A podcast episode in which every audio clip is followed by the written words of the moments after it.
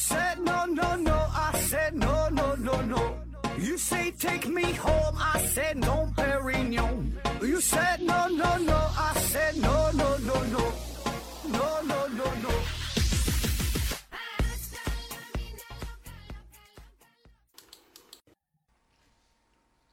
拼命探索，不求果。欢迎您收听《思考盒子》，本节目由喜马拉雅平台独家播出。呃，今天呢，还是回答听友的问题。第一个问题啊，下一个问题提问说，四十亿年前，地球啊下了一千万年的雨，请问，请问这个是怎么推导出来的？而且呀，很多观点，呃，也有提到过，说几亿年前地球上曾经发生过什么什么事儿啊？比如说当时的温度啊，这些呀都是怎么推断出来的？地球上的雨就是地球上的雨就是这么来的吗？呃，思维盒子回复说，土层和冰层会留下记录啊。纯音小月回复说，形成海洋需要这么多水。唐木森娜回复说，地质啊。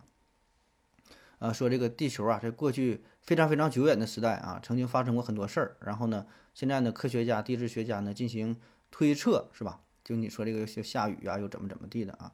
那么这些东西呢，呃，如果你要是就是刨根问底儿，或者是说就非常严谨说这个它有没有什么科学的态度啊？有没有什么直接的证据？你说谁看着下这个雨了是吧？谁也谁也没看到啊。很多研究呢，就是就是一种推测呗啊。像之前这些位朋友说的。有一些土层、冰层，根据地质的变化，对吧？看看这个里边呃岩石啊这些的分布啊，哎等等就可以给我们提供一些信息啊。那么说，四十六亿年前，这个地球呢是刚刚开始形成啊。这地球最开始是由星云物质不断的撞击而成的，而撞击所产生的能量呢，就会使原始的地球呃成一个高温状的熔融的星球这么一个状态啊。那咱都知道，当这个大气层当中的这个水蒸气足够多的时候，就会液化形成雨滴，就会落在地球表面啊。只是呢，在地球初期啊，这个温度啊它是非常高，那雨滴还没完全落到地面的时候，就重新气化，再次变成了水蒸气啊，就又又又飘上去了。那么大约呢，直到四十亿年前左右，当然都是推测了啊，地球的温度呢是开始逐渐下降，变得冷却了。那么这个水蒸气呢，就会以降雨的形式落到地球表面。啊，那不过呢，虽然此时这个地球是逐渐冷却，但是温度呢也在七十度以上。那么较高的温度呢，就使得液态的水蒸气这个这个加快这个加快这个速度，就是变再再次变成了这个气态。所以呢，就相当于啊，这个雨，呃，下来到地面又蒸发，蒸发之后呢，到了到了这个上空啊，到了空中之后，再次凝结成雨，再往再往地面上下。所以呢，根据当时的这个环境，咱就推测就是。这个这个水它是不断这么循环的，从天上到地下，从地下到天上，蒸发降雨，蒸发降雨啊。说这个循环是呃上千万年啊，后来呢就是逐渐又形成了海洋啊。所以这个都是一个推理的过程。你要说是不是这玩意儿，谁谁也不知道。只是说这个推理呢是符合咱们现在观察到的呃看到的这个结果啊。下一个问题。不道之高哪道去了李？提问说：长期喝中药算滥用抗生素吗？呃，下边有有人回复说不算啊。这个问题与喝了过期毒药会被毒死吗有异曲同工之处啊。中药里面很多药很少啊有药用成分的东西，就算有你所谓的抗生素，那也要经过复杂的化学提纯，单靠煎熬是无法提取的啊。说这个。喝抗生素不是喝抗生素，喝中药说不算滥用抗生素啊？这就是一个定义的问题了。我觉得不算，因为它中药它根本就不是抗生素。你一天吃二斤中药，它也不算抗生素。嗯，抗生素这个概念，这是一个西医的概念，跟中药没有没有什么关系啊。下一个问题，老刘爱上盒子提问说：“请问盒子，长城很长，途经很多省市，为什么只有去北京才有爬长城一说？去其他的地方为什么没有这个项目？”啊，下边有人回复说了。只能说你去过的地方比较少，很多地方都有啊。而且北京啊以前是首都，这里的城墙呢相对会更加雄伟一些，或者说，呃，北京这座城市本身带动的啊。W 零儿回复说，像居庸关这样的雄伟的长城啊，其实并不多啊。说这个咱旅游啊看长城，一说看长城，保证想到的都是去北京看是吧？八达岭长城啊，那其实这个长城，那长城保证是非常长了啊。长城呢主要分布在河北。北京、天津、山西、陕西、甘肃、内蒙古、黑龙江、吉林、辽宁、山东、河南、青海、宁夏、新疆啊，一共是十五个省、自治区、直辖市啊。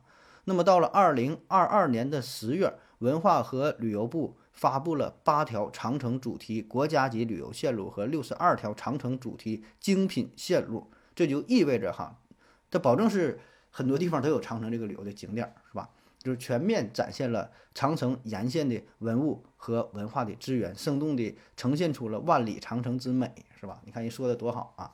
那么其他城市这个长城也有挺多有名的哈，你可以搜索一下。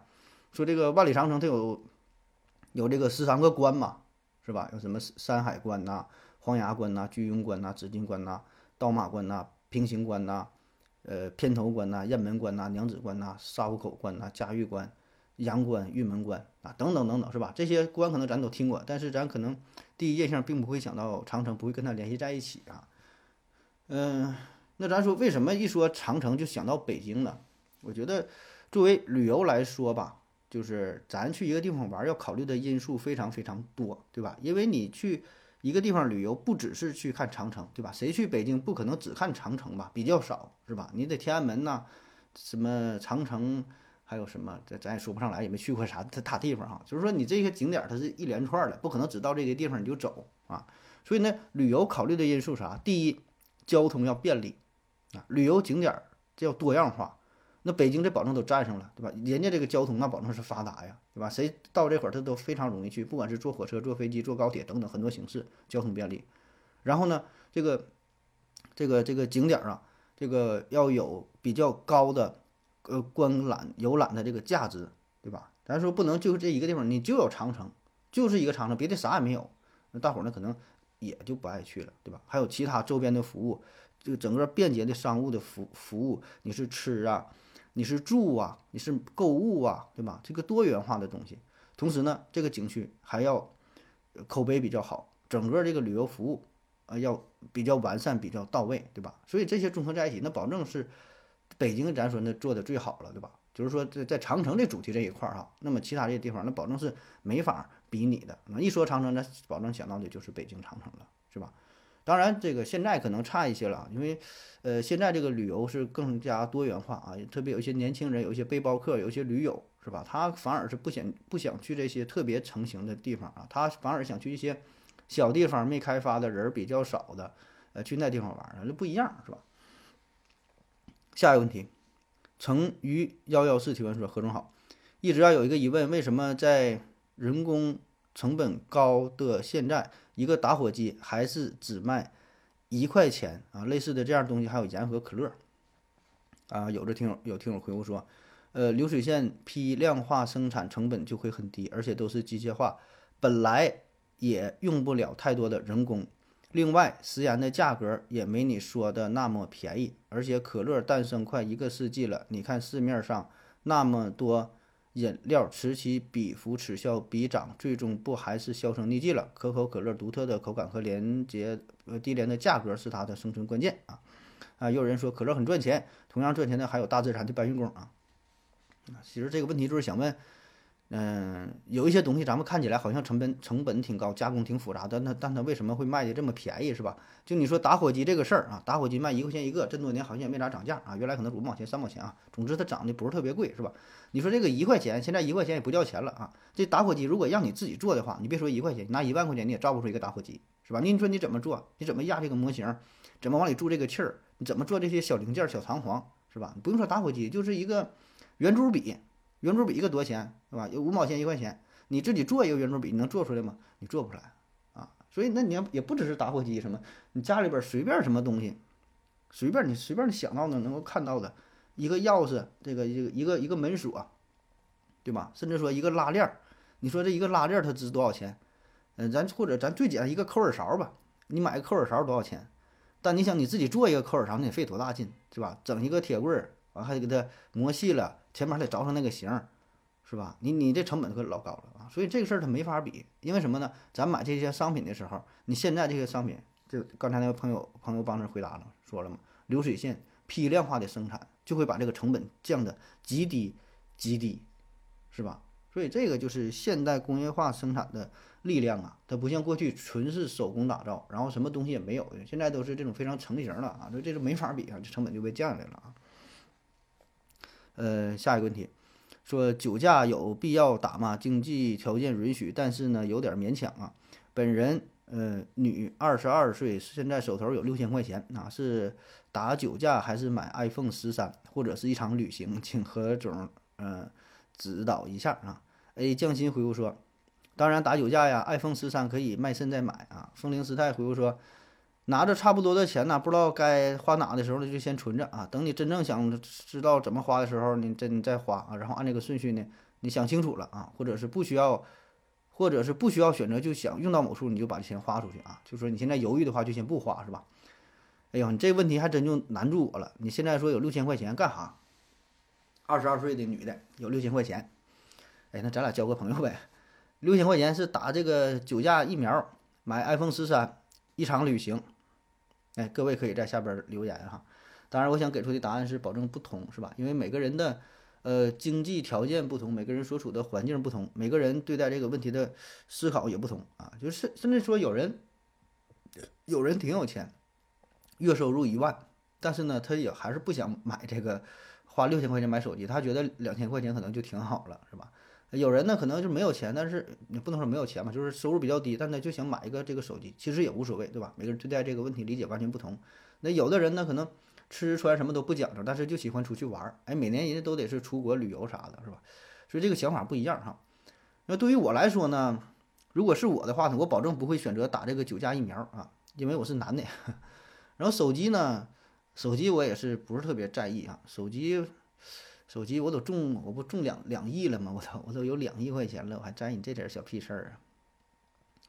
下一个问题，黄河流域提问说：何子老师你好，我在网上啊看到印度有个苦行僧，把他的右手啊举了四十多年，呃，他为什么用这种方式表达了自己？他为什么用这种方式表达自己的虔诚？这不是在折磨自己吗？很不理解啊！何子怎么看？呃，你说这事儿呢？这个人啊叫做阿马尔可杰啊，阿马尔可杰啊。这大哥呀，他是，他是啥呢？他胳膊举了很多年了。他是在一九七零年以前，他有一个非常幸福的家庭啊。他的一个媳妇儿啊，下边三个子女啊。虽然不算特别富裕吧，但小日子呢过得很很很平淡，很安稳，就很很幸福啊。就这么一个家庭啊。但有一天吧，这大哥他做了一个梦。梦就做梦梦梦完，就是醒了之后就突然就顿悟了，也不知道他就咋地了，就梦啥就怎么地了，反正就他就决定呢就离家出走，加入到苦行僧的行列当中。然后呢，从一九七三年开始，他就把自己的右手的手臂高高的举向空中，一直举手。老师，我要发言哈，这题我会啊，就一直这个动作。那么这个这个这个动作他坚持了多少年呢？四十多年，就是。不管是吃饭、睡觉、上厕所什么，就干啥吧，从来这个胳膊就没放下去，一直就举手。老师，这题我会，就是这个状态。那慢慢的，这胳膊举时间长了，整个肌肉就萎缩了、坏死了啊！他也没有什么知觉了。刚开始可能有点累啊，就是酸胀、有点疼，后来他也没有感觉了，就整个这胳膊就废了。你看那个照片，整个胳膊又又黑又瘦，也没有什么肉了，就是基本是根骨头，搁那块支着，像一个木头杆子似的啊，就一个枯树干搁那站一会儿。完上面那个手指也是一圈一圈的。我估计后来可能就不长了吧，之前可能能长，后来就干巴了，没有血运了，就不长了，就这么个情况啊。那么说他为什么这么去做哈？这咱也不懂这么为啥，就是这咋说呢？这叫苦行僧嘛，苦行僧就这玩意儿就非常苦啊，就他们嗯，就是想表明一个一个态度，还是就想折磨自己。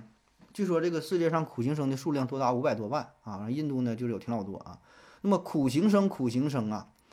重要的是一个苦啊，就是僧人有很多，是吧？但是僧人修行的方式不一样。那作为苦行僧来说，他除了像其他僧人那种去修行，他对自己的要求更加严格。他是首先就是说断了七情六欲，这个都一样哈。但人家一般的那些僧人呐、和尚，他穿着袈裟啥的，起码瞅着像个样哈，干净体面，是吧？苦行僧的不管这些，什么衣食住行啥都不管，就是我能活着，我能有口气儿，什么穿的衣服啊、住的地方啊。都不重要，都不重要，我活着就行啊！衣服都是破破烂烂的，就就是有点布能把自己这个隐私部位遮盖上就行了。冬天夏天什么风霜雨雪的都无所谓，吃的也从来不挑，啥都行啊，什么什么粗粮什么玩意儿，别人剩饭就是能吃就行。嗯，然后住的也不讲究了，搁哪地方随便一一钻一躺就一天。完去哪是走行呢？那就是行，它还有啥行？就是走路呗，就完事儿啊。就是他这个有点像，哎呀妈呀！之前讲的是欧不是欧洲的，古希腊，古希腊有个哲学家叫谁来着？就追求的这种这个主义叫什么玩意儿？完了，一下想不起来了。以前讲过这个啊，就也是天天的就追求的特别就原始的那种那种生活啊。就他们觉得呀，就是身外之物，这些都是虚无的，都是空的。身体的这个皮囊也是肮脏，也是罪恶的。那么人活着来到人世间，就是为了赎罪，因为你罪孽太深，所以呢你要轮回啊。所以你只有折磨自己的肉体，让自己受尽苦难，你才能更加的去赎罪。所以呢，越折磨自己啊，吃的不好，住的不好，哎呦，折磨自己，感觉自己就是马上要脱离痛苦了。哎，受的痛苦越多，你越能早日。脱离苦海，早日修成正果，所以他这么折磨自己啊。所以每个人就是折磨自己方式还不一样，发展出了一些特殊的形式。像这位大哥，他就是一直举着右手啊。当然，具体他内心怎么去想，还有其他的什么诉求，这个咱们就不知道了啊。反正大概的意思就就是这样嘛，就是想想折磨啊，想让自己脱离苦海，摆脱这种无尽的循环呐，是上天堂啊，是什么的意思啊？这大概就是这么个想法啊。下一个问题，雕牌芊芊提问说：最近呢，媒体上都说司马南和莫言杠上了，关注了一下，发现呢，杠这个说法不太准确，准确的说法应该是，呃，司马南单方面 diss 了莫言，后面逐渐变成了双方粉丝的唇枪舌战，呃，也许这就是司马的目的啊，咱不猜啊，我就想问，为什么很多时候一个人对另外一个人有意见，嗯？有意见，在明明可以直接沟通的情况下，不跟那个人说，而是要先让第三个人知道啊，知道麻烦何总分析分析。小熊猫能回复说啊，我的问题是谁会粉司马南啊？他说的是两位名人大咖司马南和这个莫言啊，这两个人，呃，说什么 diss 啊，怎么地了？完下边粉丝又吵起来了。那么这个事儿，咱就不讨论人人俩的谁对谁错是吧？这个每个人都有自己的看法啊，咱就说这个雕牌芊芊这个问题。就说，一个人对另外一个人有意见，为啥不直接私下跟这人沟通，而是要拿到大庭广众之下让更多人知道呢？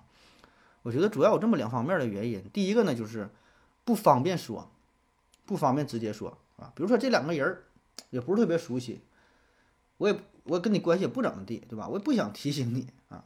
不是说像什么呢？比如两个人是挺好的朋友。然后呢，感觉哎，你这个朋友哪地方做的不太好，给他提个醒，说下回别这样，注意啊，怎么地了？一个友善的提醒，对吧？但是这两个人本身关系就不好，甚至甚至是一个敌对的状态。那么他有了一些错误，有了一些小把柄，我保证不会告诉他，我保证把它公布出来，然后借助第三方的力量，通过媒体啊等等各种方式报道出来，把这个事儿呢闹大，让就全世界就众人皆知，就故意想整你呗。我觉得就是这样，就是。媒体现在不不不是媒，就是现在这些名人啊，有一他也是为了流量啊，还是怎么地是吧？他也是想把这个事情搞大，想让更多的人关注他。我觉得这可能是一方面原因哈。当然，咱并并不是说针对司马南和莫言这俩事儿啊，这这个咱咱不评价，我就说这这种现象啊。下一个问题，瘦马提问说：何总，为什么消毒柜的开门方向是反过来的？一般电器都是呃往右边开，而消毒柜啊是往左边开。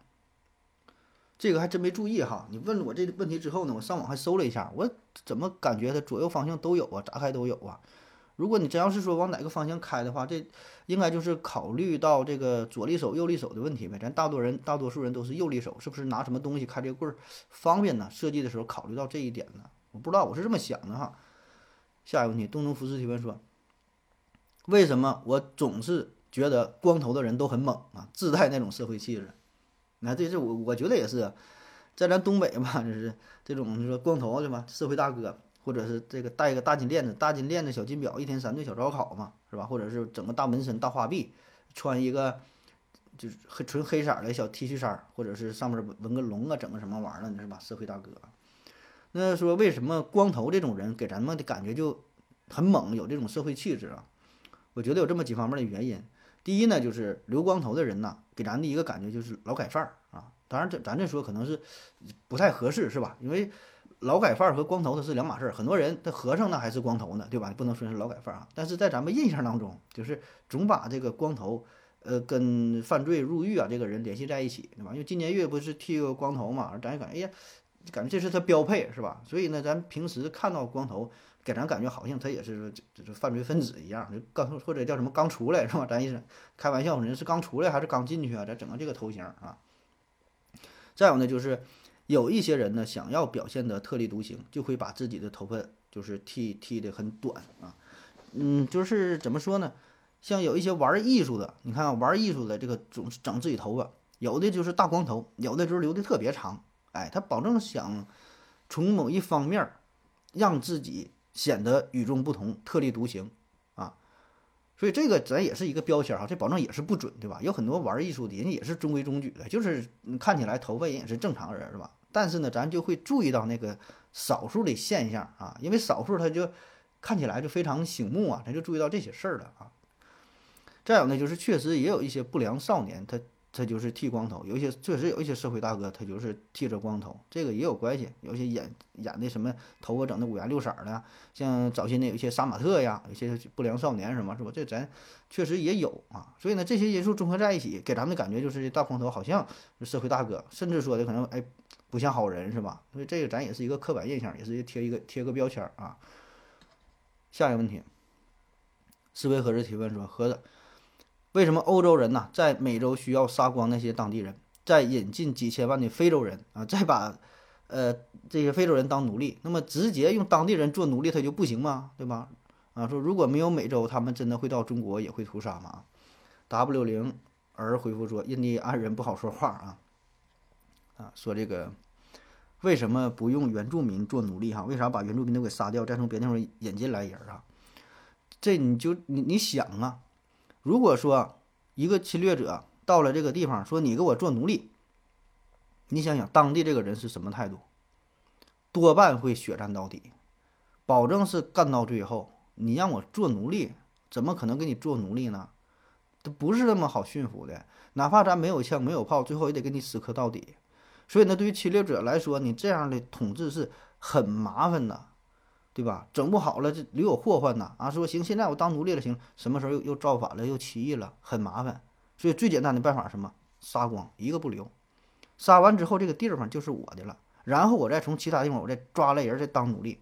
啊，这样看起来是比较麻烦，但对于这些侵略者、统治者来说，这个是相对比较容易的，对吧？就以绝以绝后患，是吧？要不然后患无穷啊！你留个根儿在的话，他们不一定什么时候还是想着闹事儿。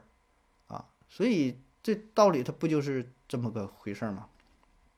下一个问题，丑角六五提问说，嗯，二零二二年的六月二十四号提问的啊，说思考啊，我想问你啊，说别人都叫盒子，我不一样，我管你叫思考哈。嗯，问一下哈，为什么大多数的子弹口径精确到小数点后两位啊？什么七点六二毫米、七点九二毫米、五点五六毫米啊？呃，五点对，五点五六毫米啊？请问这个？那请问这些是就为什么不是整数啊？呃，自己百度了一下，自己我问了问题，我再百度一下，然后再等好几个月再听你讲，你这不闲的吗？自己百万度还问我是吗？W 零 R 回复说，英制单位是整数或者是比较整的数啊，你除以一下二点五四就知道了。哎，对他这一句话就给就给我回答了是吗？嗯，说这个子弹口径啊，为什么看起来不是整数啊？咱一听，虽然不知道具体是多少，但印象当中好像。嗯，枪支的这个口径啊，什么子弹口径啊，是吧？这个什么直径数，什么七点六二毫米啊，五点五六毫米啊，十四点五毫米啊，啊，为何不设计成整数？七毫米的、五毫米的、三毫米的多好，这还方便记，是吧？嗯，所以这个就是看这个子弹最最开始的起源哈。这个子弹最初啊，就是就英国人嘛，他们就是发明的枪嘛，啊，然后这个。枪口的这个口径就是按照当时英制的单位来计算的。所谓英制的单位，就是他们这个英寸这个这个单位，是吧？保证人家按照自己这个数啊。所以呢，如果这个数你给它换算成英寸的话，那实际上它就是整数啊。但是后来呢，就是这个枪呢又变成了国际公制的单位，就是咱说的这个毫这个毫米啊厘米这个数。所以呢，它一转换过来，它就不整了。比如说零点五英寸、零点三英寸。换算成公制呢，就是十二点七毫米，七点六二毫米，对吧？这那你听零点五、零点三，这就是就挺整了，是吧？就挺顺眼啊。你转换之后呢，就这么杂乱无章了啊。当然，也并不是所有国家都使用英制单位，就最开始，呃，也有一些就是嗯就不愿意遵守这个规则的哈，比如说日本，日本呢在二战期间的生产它的有这个步枪嘛，它那个口径是六点五毫米啊，你听着六点五毫米，这就相对来说比较整了，它跟当时主流的这些枪支都不一样啊，但是后来呢也没坚持下去，就是因为什么呢？你这个枪啊和子弹呢都是匹配的。你就是这个东西，你说大伙儿都这么用，就你跟别人不一样，你就很麻烦啊。所以在二战结束之后，日本马上又跟风，又是搞的搞这个七点六二毫米和五点五六毫米的子弹啊，所以这个枪和这子弹都很匹配，就就就就很轻松了。后来呢，也没有哪个国家在费这大劲想去改了，大伙儿都这么用，就这么用呗，那么记不住就记不住呗，这有什么容好不好不好记的？也不是做数学题是吧？只要是好用也就行了啊。所以嘛，就是在这个历史潮流当中，有很多事儿都是如此啊，就是这些东西。的历史形成之后很难再去改，就是一个很大的惯性啊，所以没有人再愿意大费周章的把这些数就就是改过来，费费费费人力费这个物力了，所以呢就是形成了现在的啊这个情况啊，就成了这么不太整装的这个数啊。下一个问题，游龙西凤提问说：何老师你好，我再来提问了哈，说这个日全食的日月地的距离呀，刚刚好才形成了科学家说的月亮的距离。才月亮的距离为什么这么巧的解释啊？我发表一下我的看法，我认为是因为眼睛太小了。如果人的眼睛，呃，有一座岛屿那么大，会不会就能看到日全食的边缘的光亮啊？思维盒子回复说，好像有种天文现象叫做日环食啊。他说这个。就是日月地这个关系是吧？就是咱们在地球上看太阳和看月亮，哎，刚好一边大是吧？实际上它不一边大，但是这个距离就是非非常巧。然后咱们会看到日食和月食。然后你说人眼睛是足够大的话，我也没太想明白，要人眼足够大，那是不是那不就是成这个环食了吗？就像那朋友说，不就是日环食了吗？当然，如果说，呃，月亮离地球更近一下，特别近的话。它也会遮挡住太阳啊，但是就不是正好遮挡住太阳，它是它是遮挡住了很大很大一片的太阳。现在巧的是，就是它俩正好是一边大。我不知道说明白没？就是如果一个东西离你特别近的话，就是你你用手把自己两个眼睛一挡上，实际上你就把全世界都挡上了，是吧？就因为离你特别近啊。下一个问题，老红帽提问说：合着合着，为什么睡觉的时候打呼噜，不管自己声音多大，就是听不到？呃，被叫醒后还说。不知道，呃，东东服饰回复说：“我笑把自己吵醒过啊。”小熊猫来回复说：“我打呼噜把自己吵醒了啊。”说这个打呼噜为啥不把自己吵醒啊？其实也能吵醒，只是比较少，多数情况下吵不醒。因为打呼噜啊，都是在你这种深睡眠的状态，就是说白了，你睡得比较死。你在这种情况下呢，你就就不太容易醒啊。所以这个人呐，这个大脑吧，它有一个。叫什么自动过滤？自动过滤呢？这么一个装置，就是你打呼噜的时候，你自己也适应这个声音了，很容易给这不这很很不容易给自己吵醒。就像咱们看东西，实际上你看东西的时候，你能看到自己的鼻子，就是正常看的话，但实际上我们又不太不太注意这个鼻子，就是你大脑给它过滤掉了，总有这个东西就给就给过滤掉了啊。反正我自己感觉有的时候就是打呼噜，就是快要醒在这儿。能听着一两声，哎，然后一下就醒了，也能听着，也不是完全听不着。下一个问题，举世皆敌棉花糖提问说，嗯，塑料是固体吗？嗯，塑料是固体吗？东东夫斯回复说，沥青啊、玻璃啊，这些都是特别稠的流体，固体、液体、气体啊，啊，固体、液体、气体这个概念什么啊？就说这个塑料是不是固体啊？说固体和气体、液体什么这个区别啊？这个概念呢，这些东西。咱们上学的时候学过啊，但咱们学的时候学的是比较比较怎么说呢？比较粗糙，比较表浅。咱上学时候的定义说啥呢？啥叫固体？既有体积又有形状啊，不是，既有体积又有固定的形状。对，既有体积又有固定的形状，这叫固体。然后呢，有体积但是没有固定的形状，这就叫液体，对吧？像水啊，它有体积，它该多大就多大，你你很难压缩它，但它没有形状。气体呢是既没有固定的体积，也没有固定的形状，这就叫气体。这咱上学时候学的，这个固态、液态、气态三种状态是吧？那么你再往深了挖掘，你说这个固体和液体它到底有什么区别？为什么一个能流动，一个就不能流动？那么有一些有一些东西你你说它有没有固定的形状？你说像那个橡皮泥是吧？一捏它也也能变形是吧？有一些它就比较模糊啊。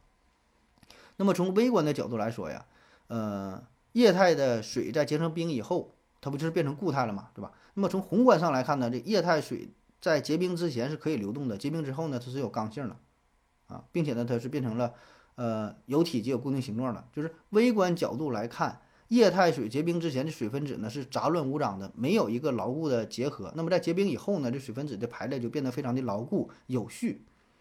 各个原子形成的形成了规则的晶格结构，啊，所以呢，这个就是水它在固态和液态之间转换的时候，微观的结构的一个变化，就是这个呃水它这个排列水分子的排列是否有规则，是否是杂乱无章啊，这是微观的角度。所以从这个角度来说，我们也就可以判断其他一些东西它是固体还是液体。比如说玻璃，为什么说玻璃是液体？是吧？这也是很多讨论了。这玻璃咱看起来玻璃它这么硬是吧？这不应该是固体吗？也没看它怎么流动啊。但是从微观角度来说啊，就是研究人员用放大镜、显微镜啊看这个玻璃，就发现，即使呢它表面上看起来是有固体的这个状态，但是它原子的结构啊，就是微观的结构，它是很杂乱的。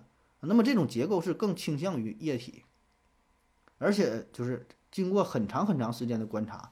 我看有科学家调查，看那个中世纪还是什么时候，就很久远的那个玻璃教堂上面的玻璃，就是上边薄下边厚，就往下淌下来了。当然这都非常细微啊，所以这个定义我觉得也是就挺模糊的。如果你从严格定义上来看，那么这个塑料呢，你看它的微观结构呗。那么塑料的结构它有两种，一个是线性结构，还有一个一个一个叫做体型结构。线性结构呢，就是呃具有这种结构的高分子化合材物化化化合材料哈。这个线形结构的啊，这就是线形高分子化合物。还有一种呢，叫这个体型体型结构啊，体型结构就是这两种不同形态啊。但是根据这个来看，那那它这两个呢，就都是都是固体呗。下一个思维盒子提问说和提问说盒子，现在网上的各种培训、配音、写作、设计、找工作是真的吗？这些专业性很强啊，不像培训零基础培训半年就可以上手了啊。啊，说就现在网上各种培训，什么播音主持是吧？做主播是吧？让你做主播哈，配音的写作啊，这玩意儿啊，我估计啊，十有八九啊，百分之九十九啊，全是割韭菜。为啥？你看现在这玩意儿这么多呢？你发现没？以前好像没有这么多是吧？现在都是网上让你什么多少天小白几天就学会啊，然后接活儿哈，挣钱哈，让你这个什么副业啥的。为啥呢？大环境，你看现在工作不好做是吧？上班都不挣钱，有一些裁员的、失业的，很不顺利啊，挣钱很难，所以很多人都开始想办法做一些副业，有一些做什么代驾的、跑滴滴的、这干啥的都有。哎，然后呢，也有人就是想通过网络，什么配音呐、写作呀，各种什么主播训练营啊，是吧？都想整这块儿啊。你看咱下手就早，像我早就整整好几年了，是吧？走在时代的前面，走在时代的前列线上了吧？啊。但我说你想做这东西吧，反正我感觉挺难。就是从我非常有限的经验来看吧，这玩意儿它不好整啊。因为什么呢？第一吧，就这些行业看似挺简单啊，但是你说你短时间内能学会吗？也许能学点皮毛，但是说你想靠这个赚钱，我觉得太难了。因为人有专业干这个的，专业播音主持的，学三年的、五年的，专业干写作的，呃，什么设计的。现在还有什么视频剪辑？视频剪辑反正倒也都是个方向，都去可以去尝试。但我说你要真能真要靠这个能赚钱，你自己你你你有这个实力吗？你能做那东西？你说能有人爱听爱看吗？还有什么写作啊？什么呃十天教你什么写小说？你写完的东西谁能看？自己的都不看，给狗狗都不吃，是吧？不要用自己的兴趣爱好去挑战人家的专业，人专门干这个东西，人都都没有饭吃，然后你你学你就能会啊？凭啥呀，对吧？你觉得你哪地方比比比比别人强啊？还有什么配音的什么咋？你你你嗓音好啊？我就是想不太懂啊。反正啊，有人愿意试，有人愿意当韭菜，觉得也不贵哈，这几九块九啊，多钱愿意试啊？那试试，反正也行吧，给自己个机会啊。下一个问题，思考瓶子提问说：“亲爱的何总，兄弟有一事不明，现在呀，很多人。”朋友圈设置的是三天可见啊。如果想与人分享，为何仅三天可见？如果不愿分享，为何不屏蔽掉一些，或者干脆你就别发了呗？难道是只想刷个存在感吗？请何总从泌尿外科医生的角度来分析一下这帮人的心态。雪糕化了就别吃了。回复说怕被别人翻旧账，或者是呃讨厌新加的不太熟悉的好友查看自己之前的生活状态啊。也对，这也是一方面原因啊。说这个微信设置的三天可见啊，有三天可见、三个月可见、还有半年可见，还有多长时间可见嘛？这是微信新增加的一个功能，最开始时候是没有啊。呃，这个功能一推出之后啊，据说有就是将上亿人呐，将自己的朋友圈设置成了三天可见，哎，也挺有意思啊。你说这个事儿也是，要么你就让看，要就不让看呗？为啥还整个就三天可见啊？为什么这么去做呢？刚才有朋友说的是一方面原因，翻旧账啊什么的，也有一些人是，呃，防止一些隐私的泄露，对吧？就有一些朋友刚加上你，然后呢，看你说过去一年两年都给你翻一遍，然后呢，从你发布的这些状态，哎，可以还原出一个画像，大致了解你怎么样。你想一想，这也是他妈挺恐怖的事儿啊，是吧？那除了这方面原因，我觉得从发布者来说，发布者自己的角度来说，每个人的心情是有一定时效性的。什么叫做时效性？就是人的这个心情、情感变化是非常微妙的。你现在有这种想法，过一会儿就变了，明天就变了。哎，今天我喝了点酒，我突然我私性我兽性大发，我私性大发，我有点什么想法，我要吟诗一首。但第二天觉得不太好，当时有点太太冲动了，不应该这么去做，是吧？所以咱经常会有这种情绪上的变化，偶尔会失落，偶尔偶尔会会会开心，呃，一时一个想法。所以呢，我们不想让别人过多的，就是看到我们这种情绪上的变化。好话不说二遍，你没听着，那就没听着啊！你看，有的时候在微信群当中有一些美女，然后让她爆爆照发个照片，她也能发，发完了就是一一两分钟之内撤回嘛，发完过会儿就撤回来，不让你看，气死你是吧？所以这个东西就很就很玄妙。但是呢，它设置设成三天可见。他就觉得比较放心啊，看了就看了，过去了那就不让你看了。我那个心境已经变了，已经不是那个时候的我了，是吧？所以呢，他就是想给自己留一个回忆，以后我自己看，我自己知道就怎么回事了，是吧？这就是时效性。再有呢，就是这个人呐，也是不断的变化啊，嗯，这就是从长远的时间来看，对吧？这人的性情会发生改变，外貌也会发生改变。啊，说女大十八变，越变越好看，是吧？每个那个形象也是不断的发生改变，就是我们不太想留下太多的证据让别人知道，我们就是想把自己，呃，最新鲜的一面展现出来。你倒也不能说过去不好，但好像过去那个自己并不是真实的自己，跟现在这个自己不太一样。我们有时候会担心别人，呃，过多的去在意过去的那个自己，然后呢，对现在的这个自己做出一些错误的判断。啊，所以呢，我们要保持这种时效性、新鲜感。再有呢，就是如果说真的有人他是关心你的话、注意你的话，那么他一定会在第一时间看到你。如果说你发了一个信息是三天后才还没看到，还想去看的话，那只能说明他不够关心你、不够在意你。那么这种人，他看不看到有什么关系，是吧？最在意你的人，别说是三天了，三分钟、三秒钟啊，你有任何状态，他都会关注你啊。所以，是吧？你懂的啊。好了，今天节目就这样，感谢各位收听，谢谢大家，再见。感谢您的聆听。如果您也想提问的话，请在喜马拉雅平台搜索“西西弗斯 FM”，在最新一期的节目下方留言即可。欢迎您的参与，我在这里等你哦。